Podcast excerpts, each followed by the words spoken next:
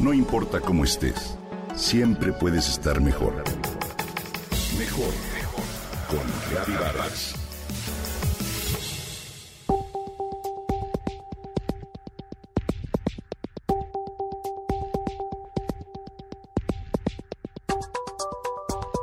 Los dichos y refranes contienen sabiduría popular que, con el paso del tiempo, se comprime.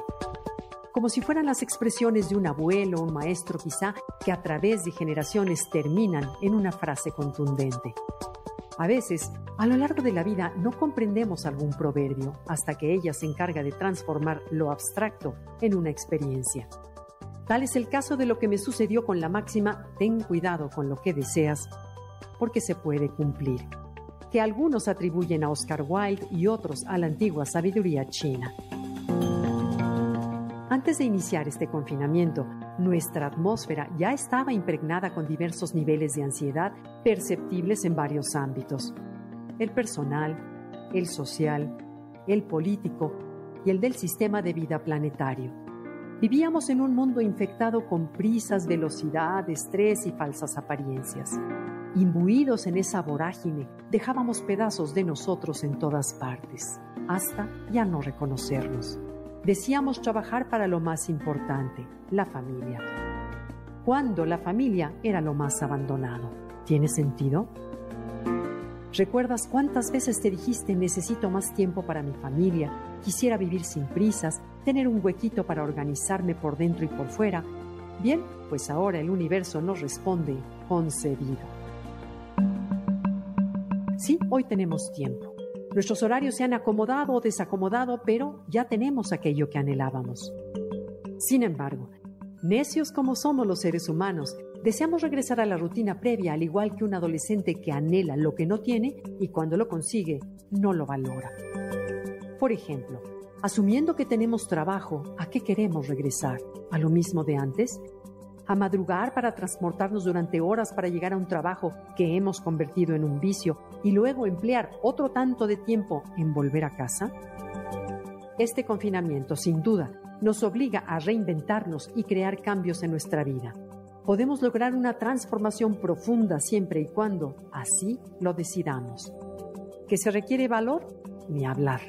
Sin embargo, démonos cuenta de que durante las grandes crisis del mundo, a nuestros abuelos o bisabuelos se les pidió ir a guerras, dejar a la familia, los hijos, la casa, el país para enfrentarse en el campo de batalla, al grado de hacerles perder la humanidad.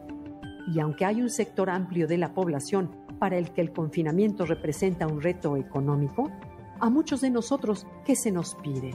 Sentarnos en un sillón y nos quejamos.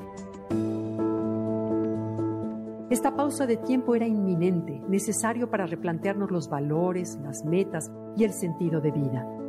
Es la primera vez que la humanidad entera recibe el mismo mensaje. Todos somos uno, nos guste o no. Sin importar fronteras, nacionalidades, religiones, clases sociales, partidos políticos, creencias o color de la piel. Somos uno y nos afectamos unos a otros. Para muchas familias la situación ha sido difícil la pérdida de un ser querido, una enfermedad, la precaria situación económica las han llevado a situaciones límite y aún así viven las circunstancias con dignidad y valentía. Muchos deberíamos agradecer el encierro, pues nos ha brindado la posibilidad de reinventarnos, recrearnos e imaginar. En la reclusión desarrollamos otros recursos y echamos mano de distintas cualidades. Al ya no poder hacer, lo que antes hacíamos afuera. Bien, pues hoy la vida nos sacude, nos invita y nos urge a valorar lo que realmente es importante. Guardemos las quejas y las ganas de regresar a lo de antes que nos sacan del presente para así aprovechar el tiempo, vivirlo y disfrutarlo. ¿Cuánta razón tiene el viejo dicho? Ten cuidado con lo que deseas porque se puede cumplir.